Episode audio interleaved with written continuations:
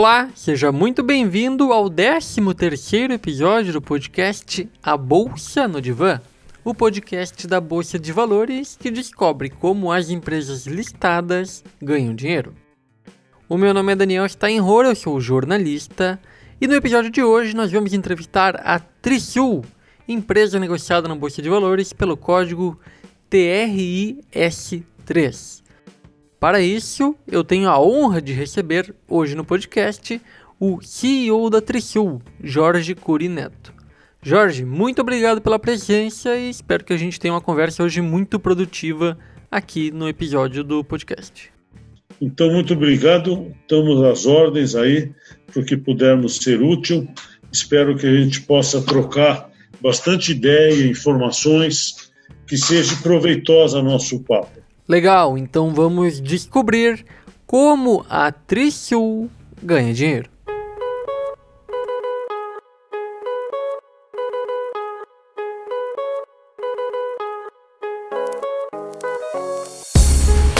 Como já é hábito, eu tenho alguns recados para dar antes da gente começar efetivamente o episódio. O primeiro deles é um disclaimer. Nada do que a gente vai dizer aqui hoje é uma recomendação de investimento esse podcast tem caráter unicamente educativo e informativo. O segundo recado, na verdade, é um convite. A gente iniciou nas últimas semanas o canal no YouTube do podcast A Bolsa no Divã. E esse é um motivo pelo qual eu tive que fazer uma pausa aí na publicação dos podcasts, porque a criação dos vídeos acabou tomando bastante tempo e a gente não teve tempo extra para poder tocar a edição dos podcasts, que acaba tomando bastante tempo. De qualquer forma, o link para o canal está na descrição do episódio, eu coloquei nas minhas redes sociais também. E o que, que a gente vai fazer no canal é muito simples. A gente vai recortar os melhores episódios de cada podcast para atingir um público diferente, atingir um público talvez que não conheça o podcast ainda ou que talvez tenha interesse em conhecer só algumas partes dos episódios, tenha interesse em algumas perguntas específicas e não tem o hábito de ouvir o podcast por completo. Então fica o convite, né? Vá lá no YouTube, procure pelo canal, o nome é o mesmo do podcast, das, de todas as redes sociais, a Bolsa no Divã. Se inscreva no canal, dê like nos vídeos, compartilhe, e ajude a gente a fortalecer o podcast e também o canal no YouTube. Dito isso, podemos começar. Então, para a gente começar, Jorge, eu queria que você explicasse um pouquinho sobre a história da Trisul. É uma empresa considerada uma small cap, né, no setor imobiliário. Uh, você pode explicar um pouquinho qual é o, o modelo de negócio dela e, e a história, né? Você estava me comentando agora há pouco fora do ar que é uma empresa realmente de origem familiar, né? Isso. Então, a história é longa, né? Eu estou com 61 anos e me formei em 82, assim que me formei em engenharia é, aqui no Mackenzie, em São Paulo. Já desde o começo busquei fazer construções, empreender, fazia casinhas lá na Zona Leste, lugar afastado, não tinha dinheiro para comprar terreno mais nobre.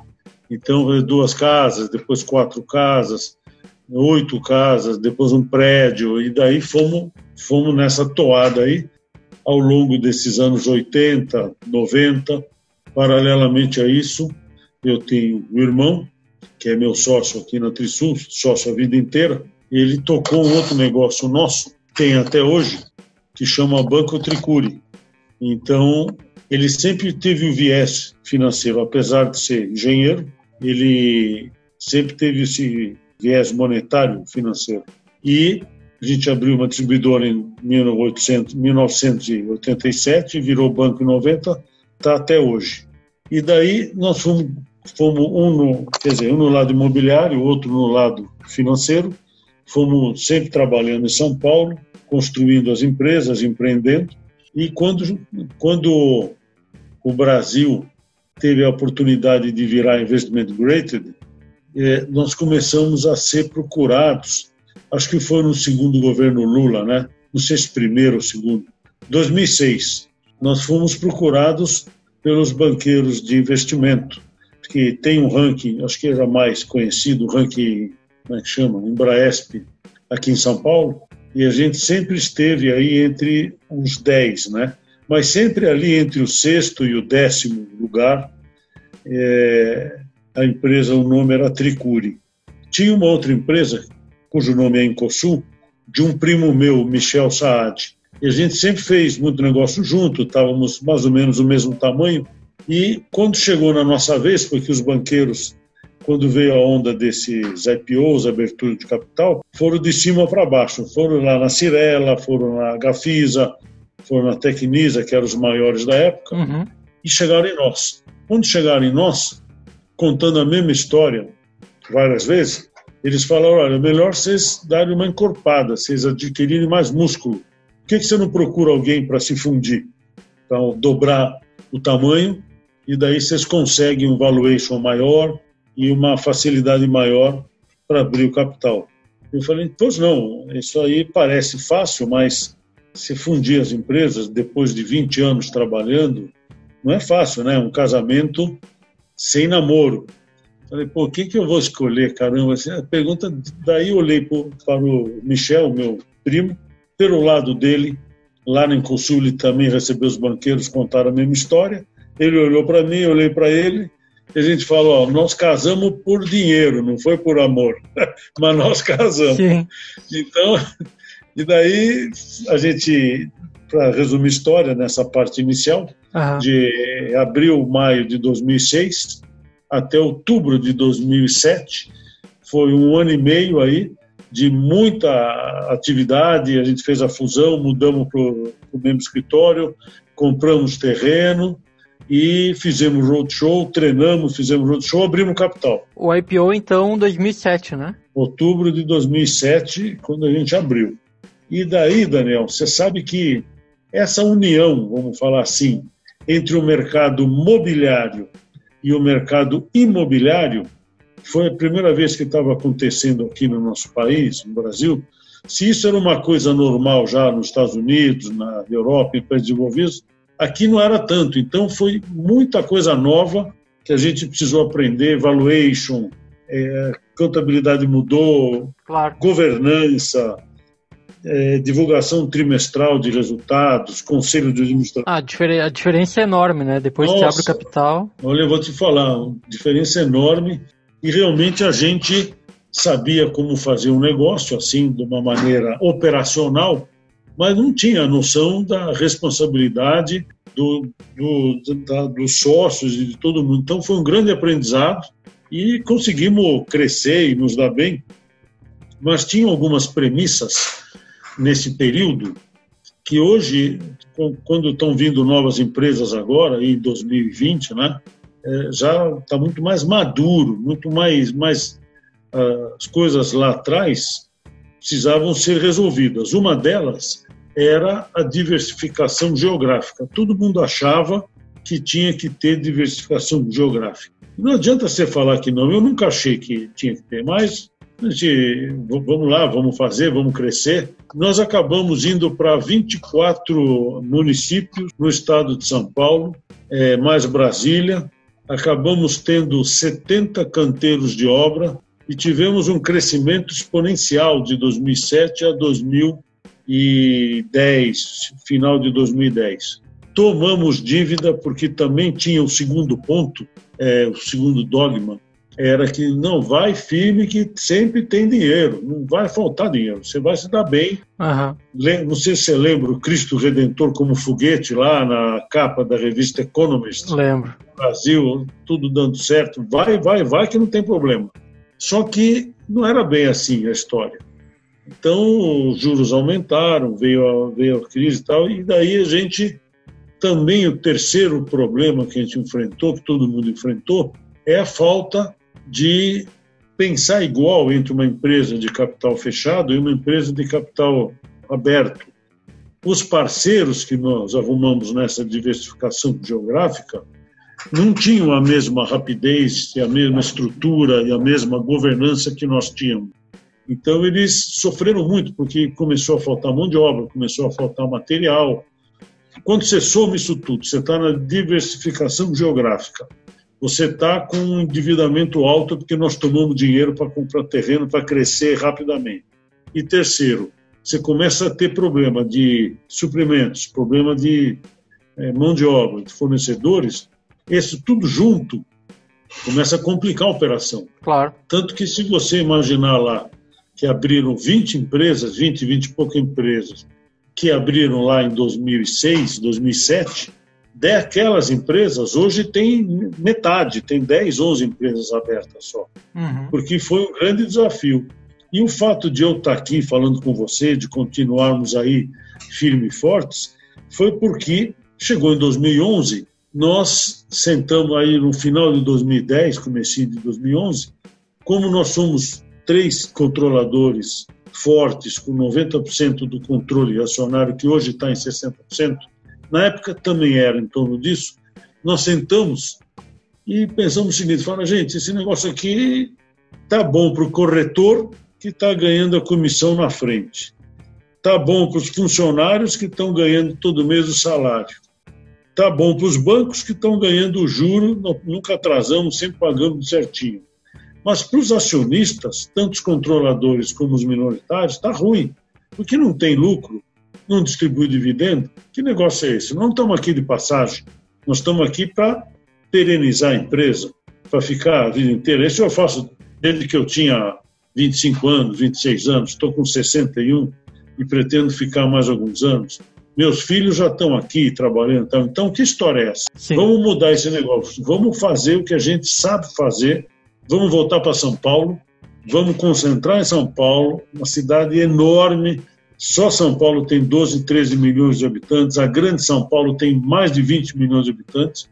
Para que nós vamos ficar andando aí 500 quilômetros para ver canteiro de obra? Então, de 2011 a 2013, olha, a gente realmente voltou para casa, entregamos todos os canteiros de obra, é, recebemos o dinheiro, pagamos as dívidas, reduzimos violentamente o endividamento e compramos terrenos aqui em São Paulo. Isso, isso foi no ano de 2011. 2011. 11, 11. Daí, Daniel, esse é outro aprendizado. Para o mercado imobiliário foi um desastre, para os, porque os analistas, os investidores não estavam entendendo.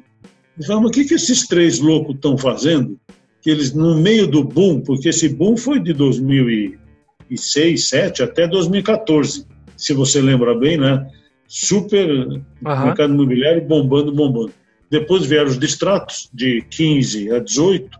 O distrato fez um estrago enorme. Mas nossa ação caiu para um real, pra você ter uma ideia. Nossa. E daí, mas nós estávamos cientes do que nós estávamos falando, nós sabíamos o que nós estávamos fazendo, nós achávamos que tinha que voltar aonde a gente conhecia o mercado, onde tem fundamento, não se perde dinheiro em terrenos bem localizados na Zona Sul e na Zona Oeste de São Paulo, em bairros como Vila Mariana, Vila Clementino, Moema, Vila Olímpia, Itaim, Sim. na Zona Oeste como Perdizes, Sumaré, Pompeia, Pacaembu, não se perde dinheiro, só se ganha, só se valoriza os imóveis ou terrenos. Então, quando a gente caiu a ação e a gente estava convicto disso, nós utilizamos o dinheiro para pagar a dívida, para recomprar as ações, nós saímos aí de 60%, fomos para 74%, 75%, só não fomos mais porque o novo mercado não deixa, e é, compramos terrenos bem localizados, pagamos dívida e recompramos ação.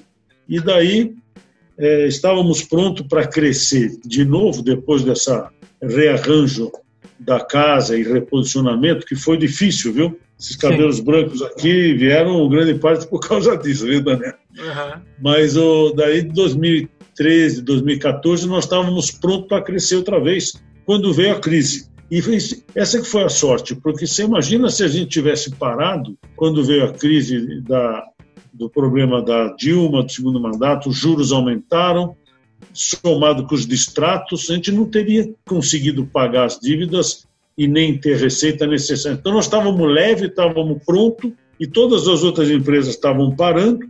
E de 2015 para frente, a Trisul tem aí cinco anos de lucros recorrentes, crescimento de receita de 30% ao ano, de guidance de lançamento 30% ao ano, vendas, lucros. A gente teve lucros contínuos de 2015 para frente, ou de 2014 para frente. Sim.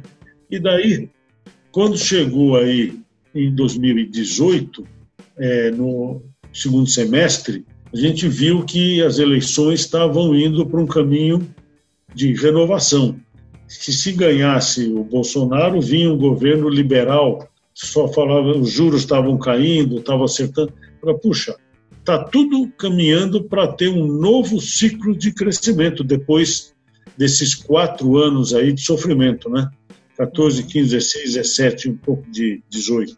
Então, como nós estamos bem crescendo tal, nossos produtos estão sendo bem aceitos e nós estamos bem posicionados na Zona Sul e na Zona Oeste de São Paulo, vamos tratar de comprar terreno, vamos opcionar esses terrenos aí, e nós vamos dar um jeito, algum jeito a gente dá para pagar isso aí. Se os terrenos forem bons, ou nós fazemos parceria, ou nós tomamos dívida, alguma coisa nós vamos fazer. Vamos arrumar os terrenos. E a geração nova, meus dois filhos, um filho do Michel e um diretor de novos negócios, saíram a campo. Compramos aí 30 terrenos. Hoje temos um guidance aí entre 4 e 5 bilhões entre os terrenos comprados e opcionados.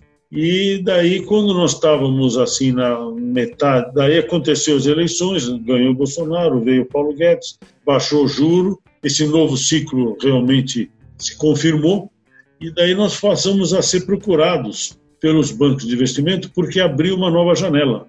Então, a gente que estava com 74,5% da empresa, fizemos um follow-on em setembro do ano passado. Fomos um dos primeiros que voltamos ao mercado. Sim. É um processo muito mais rápido, follow-on, do que um IPO, né? Claro. E daí pegamos aí 400 e poucos milhões, nos, tá, que está nos ajudando a pagar o dinheiro, e a empresa ficou numa condição maravilhosa para enfrentar esse novo ciclo. Nós somos caixa positivo, não temos dívida, temos um land bank maravilhoso, todo na, praticamente inteiro na região sul e oeste de São Paulo, terrenos muito bons que vendem de 8, 9 mil reais o um metro para cima. Estamos com uma, com uma margem líquida aí na faixa de 16, 17%. Então, tamo, talvez até mais um pouquinho. Sim. Estamos com uma margem bruta estável entre 34 e 36. Legal. ROI batendo aí 15, 16%. Quer dizer, agora é só fazer mais do mesmo e melhor, que é o que está. Então, uma história rápida, não sei se eu falei muito aí, mas eu tentei resumir, essa é a nossa trajetória. Não, bem, bem, bem legal a trajetória. Você já acabou contando um pouco assim, já acabou mostrando, né, nessa, nesse relato o aquilo que a gente percebe no mercado de incorporação, no mercado imobiliário, que é a questão dos ciclos, né?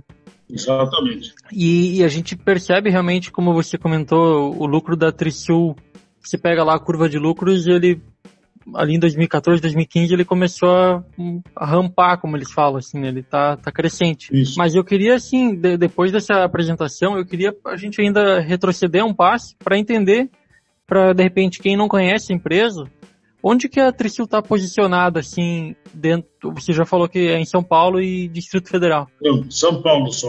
São Paulo, isso. Isso. Mas a, a Tricil hoje, ela ela foca em imóveis de alta renda e média renda. É mais ou menos isso. Né? O negócio dela é, é esse, é construir e vender. Exatamente. Nós somos uma empresa bem vertical. Nós compramos o terreno, nós opcionamos o terreno.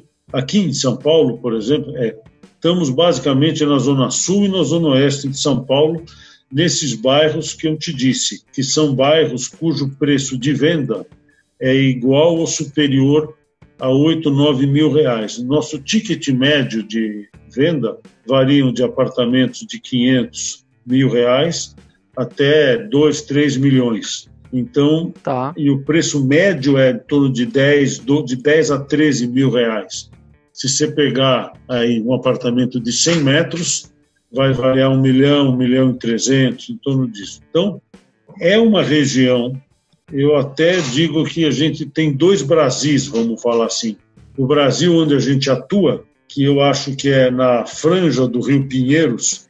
Quem conhece aqui a cidade de São Paulo, imagina o Cebolão, lá na confluência do Rio Pinheiros com o Tietê. Tem lá aqueles bairros da Barra Funda, toda a Zona Oeste. Se você vier da Zona Oeste em direção à Zona Sul, passando pelo espigão da Paulista, indo até Interlagos, essa franja descendo para o Rio Pinheiros, essa é a região onde a gente atua. aí os valores de venda atingem esses patamares que eu digo, que eu disse para você.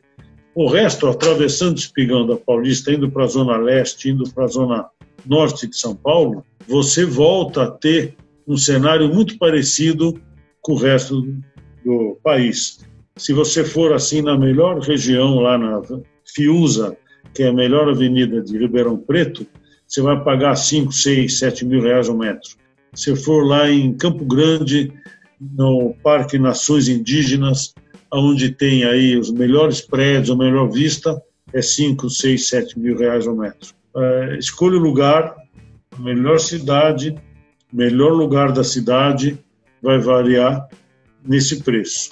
Aqui em São Paulo, quando você está numa Vila Mariana, você já consegue vender a 12, 13 mil. Quando você está Vila Clementino, um pouco mais. Em Moema, 12, 13, 14, 15 mil. Tem lugares de São Paulo que você pega até 30 mil o metro, como foi o lançamento que a gente fez em setembro do ano passado, lá na Avenida República do Líbano, debruçado no Parque Ibirapuera.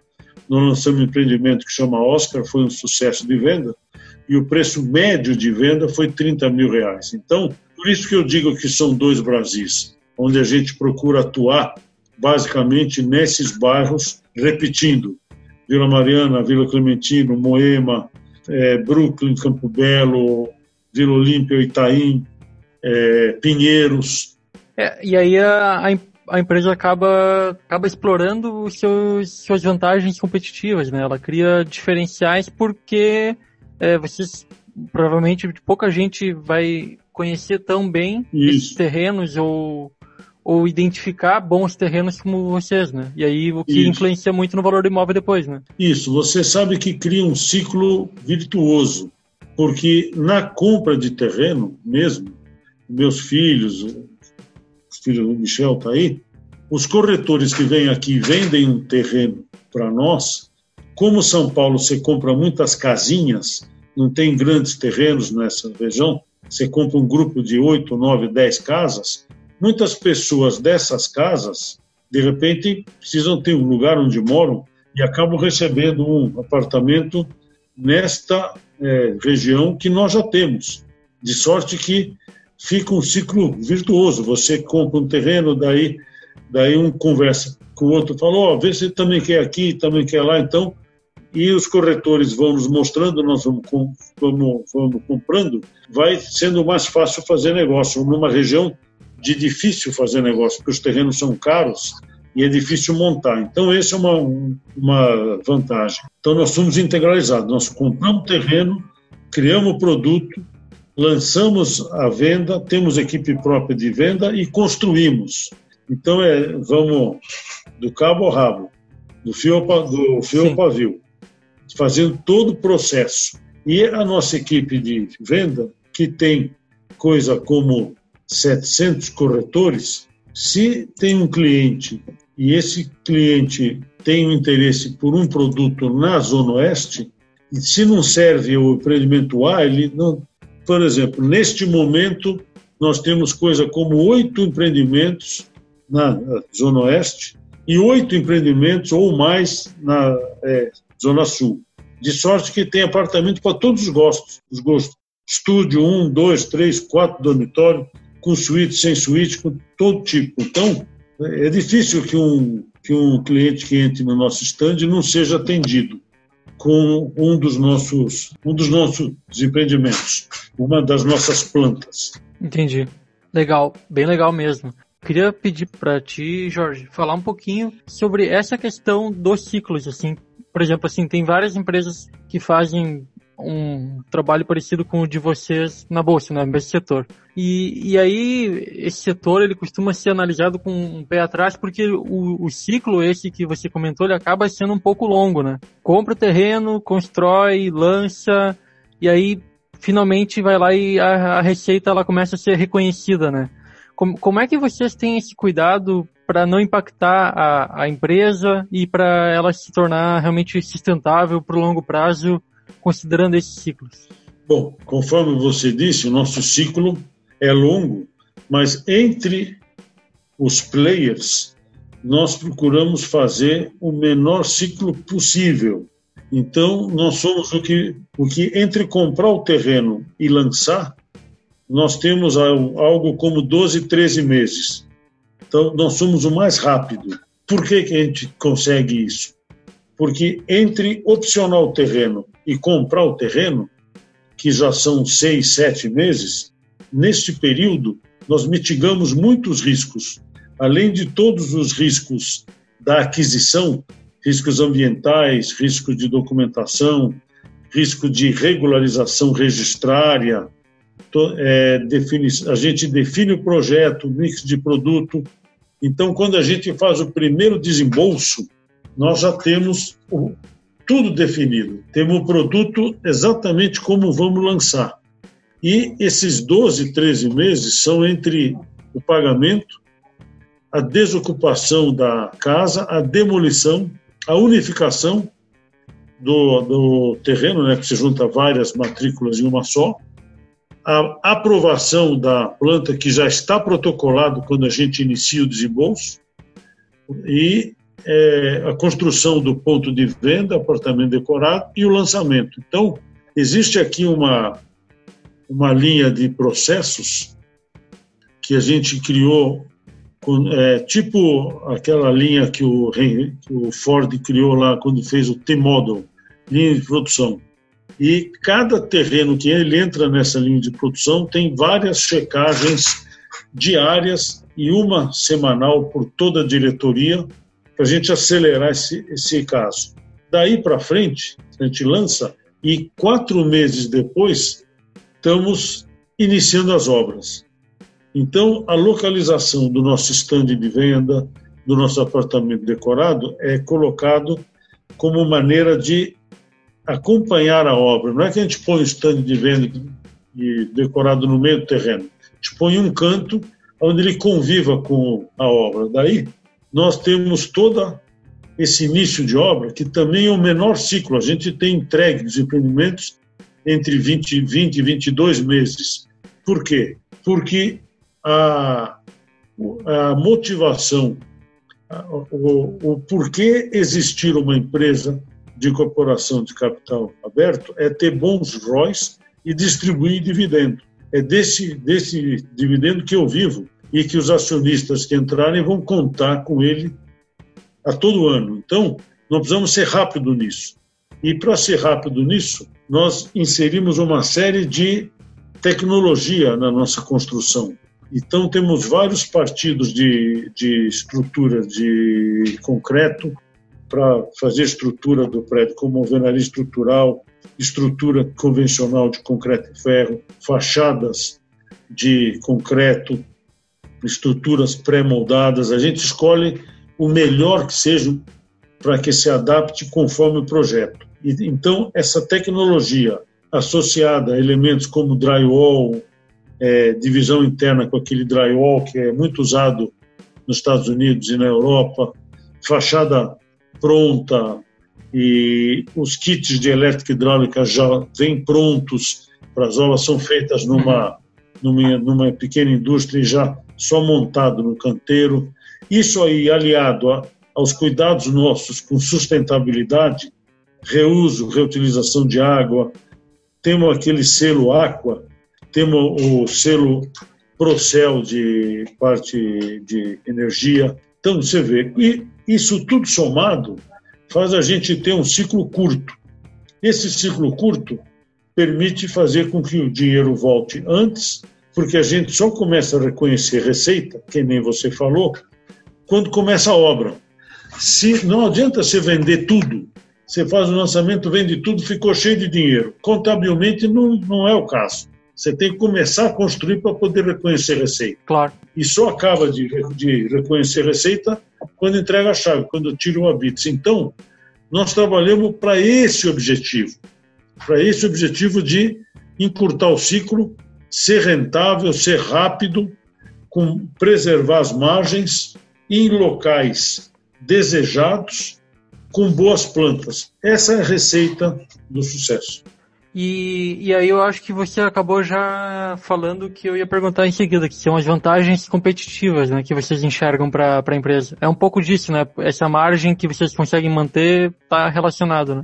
Então, eu não te disse agora, pouco tempo atrás, que nessa região de São Paulo existem preços que não existem em outro lugar do Brasil.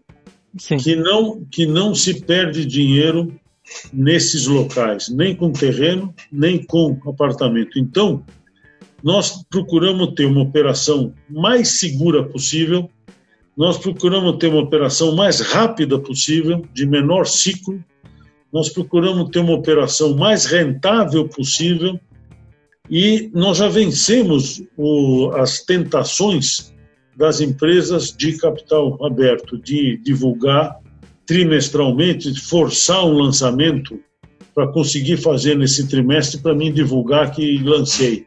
Não interessa, só vamos lançar se realmente tiver a demanda, tiver a procura, tiver aí pessoas interessadas em comprar que atendam as premissas nossas básicas para realizar o lançamento. Então, porque a experiência, né? Nós estamos com esse capital aberto há 13 anos, 13 anos fazendo a mesma coisa, e acima de tudo, estamos dando a maior ênfase, cada vez mais, aos investidores, porque a gente tem aí o RI, tem, tem, temos, temos várias pessoas que fazem cobertura, analista, e temos aí 50 mil acionistas hoje em dia. CPF, no caso. É, então. Legal. É, parece que, estão me corrigindo aqui, 57. E então é, é uma coisa que dá um trabalho louco, mas se você não tiver atenção, e a gente teve muita atenção disso nas épocas de vacas magras, nós não fechamos capital. Lá por 2011, 2012, 2013, a gente tinha, não dava nem mil acionistas. Sim. Mas ficou aberto o departamento de RI, eu conversei com todo mundo. Já virou uma cultura na empresa você ter é, 40% de free float, que são nossos acionistas. Temos um site super assim transparente. Temos um app uhum. que põe no celular que o Christiansen, nosso RI, está me falando agora, que a gente criou é, conta no Twitter, que a gente criou app no celular. Eu notei. Isso, então temos, temos comunicação total em todos os setores da empresa geram conteúdo para a gente colocar no site. Isso foi um aprendizado né, que a gente acabou tendo ao longo dos 13 anos de, de capital aberto. Claro. Você explicou agora sobre as vantagens competitivas e, e, eu queria que você falasse assim, brevemente sobre os riscos também, né? Uma coisa que a gente tem que olhar quando a gente investe para o longo prazo. Na sua avaliação, assim, que riscos vocês enxergam na operação da Trisul e como vocês estão posicionados aí, assim, de forma breve? Então, gente, essa é, é, esse é um ponto importante, viu? Porque o mercado imobiliário é muito ligado a juro baixo e o mercado financeiro é muito ligado a juro alto. Então, quando a gente passou a ter de 2018 para frente, com o resultado das eleições, entrou um governo que busca o equilíbrio fiscal, busca buscava, espero que volte a buscar, e que, que trouxe o juro para 2% ao ano, coisa que eu, em 30 e poucos anos de trabalho, nunca vi. O que, que, que, que aconteceu? Para você ter uma ideia, Daniel, veja bem, quando o juro estava mais alto, e você tinha tem a poupança, a caderneta de poupança, que ela estava rendendo 6, hoje ela rende 1,8, sei lá, mas quando rendia 6, os bancos... 1.4 hoje. É, então, você vê, quando rendia 6, 6.3, os bancos punham o spread em cima e saiu empréstimo a 10% ao ano, entre 10% e 11% ao ano, porque o CDI também estava alto. Então, hoje em dia, estando 1,4 a poupança, os juros desses financiamentos estão indo a, a patamares de 5 5,5 a 6,5. Então, vamos lá. Você tem quatro pontos percentuais ou mais de redução de juro num financiamento de 30 anos. É, tem uma conta rápida, Daniel, que a cada ponto de juro reduzido, a necessidade de renda para fazer o mesmo financiamento de renda familiar, para fazer o mesmo financiamento, reduz em 8%. Então, se uma. Caramba. Isso. Então, se um, se um cara tinha renda de 10 mil, ele passa a ter necessidade de renda de 9.200. Mas isso vezes 4, porque o juro caiu de 10,5 para 6,5, se é que não caiu mais, vamos fazer com 4. 4 pontos vezes 8 são 32% de renda a menos. Então, um cara é um terço de renda a menos. Então, um cara que tinha 15 mil reais de renda, que ele comprava um apartamento de 500 mil reais, hoje ele compra um apartamento de 700 mil reais, de 750 mil reais. Vamos, vamos dar outro exemplo. Um cara com 10 mil reais de renda, ele está financiando 500 mil reais, coisa que ele nunca conseguia comprar um apartamento desse, porque a renda necessária caiu 32%. Então, esse é um momento maravilhoso, porque o juro está baixo. Voltando à pergunta, Sim. por que, que eu contei isso tudo? Porque a gente recebeu com esse juro baixo, dizem que de 5 a 9 milhões de pessoas, de famílias, para comprar apartamento. Se o juro sobe, toda essa bonança vai se diluir. Esse é um dos grandes riscos. Esse é um grande risco que não está no nosso controle, porque se eu, eu mantendo a operação como está a operação aqui, redondinha, tendo a ajuda da macroeconomia com juros baixos, voa, vai muito bem. Nós temos, com certeza, pelo que a questão macroeconômica mostra, dois, três anos aí, quatro anos de juro baixo. O juro futuro está apontando lá para 2026, 2027, está apontando 6, 7% em torno disso. Então, vamos aproveitar agora, vamos fazer, vamos lançar agora, vamos aproveitar esse mercado, porque quanto menor o juro, melhor é para o ramo imobiliário. As pessoas mesmo buscam fontes alternativas de receita, comprando apartamentos bem localizados, com boas plantas, eles conseguem alugar, tem um complemento de renda. Aquilo que, que dava de juro sem fazer nada, está em casa, comprando título uhum. do governo, não tem mais. Hoje em dia, ou a pessoa vai para uma renda variável, arrisca um pouco mais com ações, ou compra alguma coisa como tijolo em boas localizações, bons apartamentos. É isso que nós temos sentido. Nós, nosso volume de venda aumentou muito. Muitas pessoas que Sim. compram, gente que fala, eu não sei se eu vou morar ou se eu vou alugar, mas eu vou aplicar porque é um bom, é um, é um bom investimento, uma boa localização. Então, esse é o risco. Vamos. Porque todos os outros riscos são controláveis, né? O zoneamento está aí. Claro. Então, o zoneamento está aí, dado, você conhece o zoneamento, você sabe onde comprar os terrenos. O expertise de comprar terreno a gente tem, o expertise de construir nós também temos. Os fornecedores e mão de obra trabalham conosco há 30 e poucos anos. Crédito, temos a vontade. Já temos, temos track record de, de 30 anos aí de fazer negócio com os bancos, não temos problema nenhum. Então, as pessoas já sabem o nosso nome, já sabem a nossa pontualidade de entrega, nossos acabamentos. Sabem que é um bom investimento, já compraram, já venderam, já ganharam dinheiro. Sim. Então, o que, que não está no nosso controle, Daniel? É o juro, né?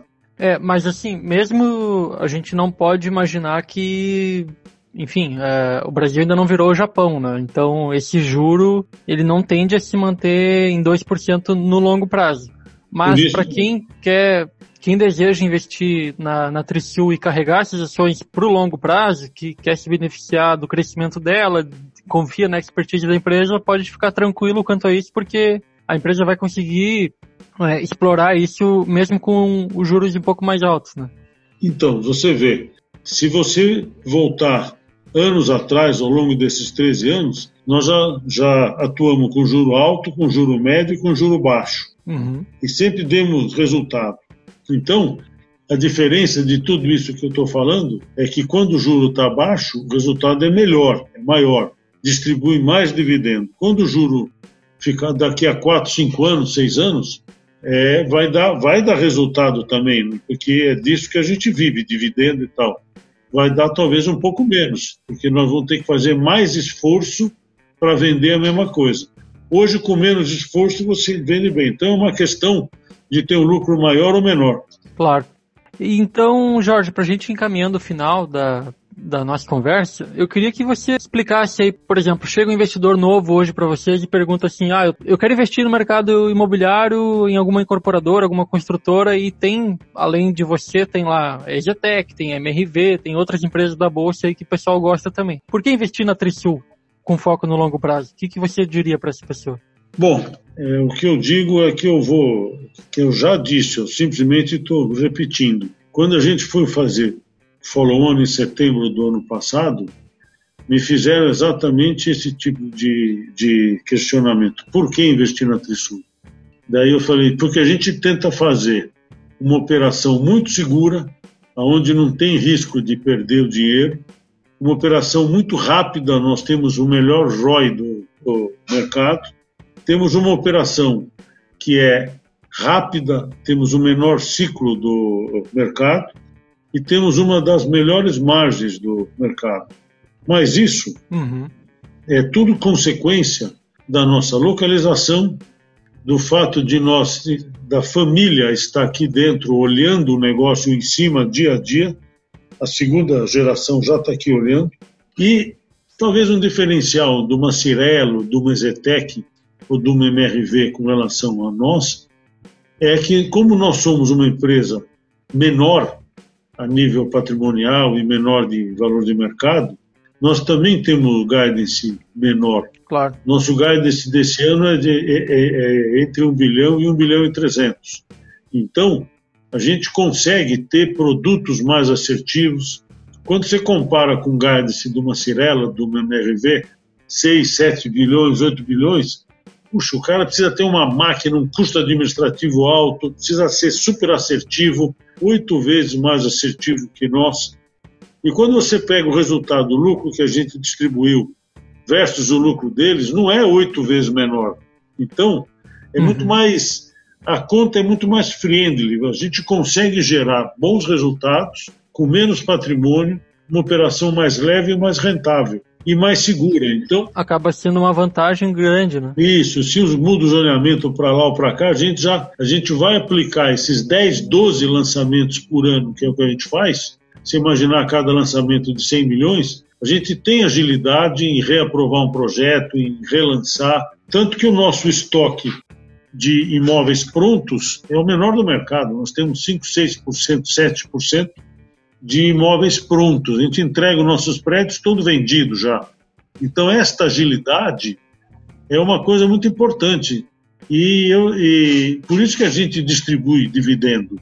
Porque atinge um ponto, se começar a crescer muito, eu não sei se eu vou conseguir rentabilizar da maneira que eu rentabilizo hoje, entendeu? Claro. Então, é um pouquinho, é um pouco de tudo isso que eu te disse. Entendi. Então, para a gente fechar, eu tenho aqui uma, umas perguntas rápidas, que é um bate-pronto, assim. Eu faço a pergunta, você diz a primeira coisa que vem na sua cabeça, pode ser? Pode ser. Então, é, eu queria saber uma curiosidade, assim, que de repente pouca gente conhece sobre, sobre a, a Trisul, dentro daquilo que você já falou. Tem alguma outra coisa, assim, uma coisa pontual que pode abordar? Fundamento. Somos uma empresa de fundamento e a nova geração já está dando continuidade ao negócio. Legal. E um momento que foi muito marcante na história de vocês, positivamente, assim? Então, é, foi o momento em que a gente fez o follow-on em setembro do ano passado, onde eu tive a oportunidade de colocar os filhos e os meninos aí para falarem com o investidor, onde eles entenderam o comprometimento, onde eles entenderam o que, que é um negócio e eles se saíram muito bem nisso daí. Eu fiquei muito contente. Que legal. E, e um momento que foi muito desafiador, assim, que vocês tiveram, passaram por um processo que foi adverso e aí tiveram que se reinventar de repente. É, reinventar na realidade não. A gente voltou a fazer o que a gente é, já fazia antes, conhecia bem. Mas foi em 2011, quando eu tive que reduzir a equipe de 300 funcionários no escritório para 80 funcionários. Mandei amigos meus embora, mandei pessoas boas embora, tinha que pagar as dívidas, tinha que reduzimos o guidance, os investidores não entenderam, o preço da ação caiu. Ali foi um momento difícil de muita aprovação e nós conseguimos sair e dar uma volta por cima e estamos, há muitos anos estamos numa posição boa agora. Legal. E para a gente fechar então, uma sugestão que você deixa para quem quer investir melhor, pode ser uma série, pode ser livro, filme, o que, que você indica aí para o pessoal? Olha, uma série tem muita série, tem muita coisa hoje em dia, mas eu gosto muito de, de história e a história se repete bastante. Então, tudo que possa é, ligar a história, aonde mostra os problemas que a humanidade passou é, com a Segunda Guerra Mundial, é um exemplo bacana, com, com os problemas que tiveram aí no passado. A gente sempre tira lições quando vê alguma série boa que ensina no passado, a gente tira, a gente tira ensinamentos bons para aplicar no futuro. Legal. Te agradeço muito pela, pela participação, Jorge. Acho que é sempre um prazer assim a gente ouvir o CEO da empresa. Você trouxe uma visão muito legal sobre a Trisul. Foi um papo bem produtivo. Muito obrigado mesmo. Olha, Daniel, eu, quer dizer, eu que digo mesmo, obrigado pela oportunidade Espero que a gente tenha ajudado as pessoas aí a se sentirem um pouco mais elucidadas e, e para que tomem a decisão que acharem correta. Muito obrigado aí, um abraço a todos também. Então tá, então assim a gente encerra o 13 terceiro episódio do podcast A Bolsa no Divã, podcast no qual nós entrevistamos Jorge Curineto, ele que é CEO da Trisul. O próximo episódio será com a empresa Randon, te aguardo, te convido novamente para seguir arroba no no Instagram e no Twitter e também se inscrever no nosso canal no YouTube. Muito obrigado pela audiência, muito obrigado pela parceria, muito obrigado pela paciência e até o próximo episódio.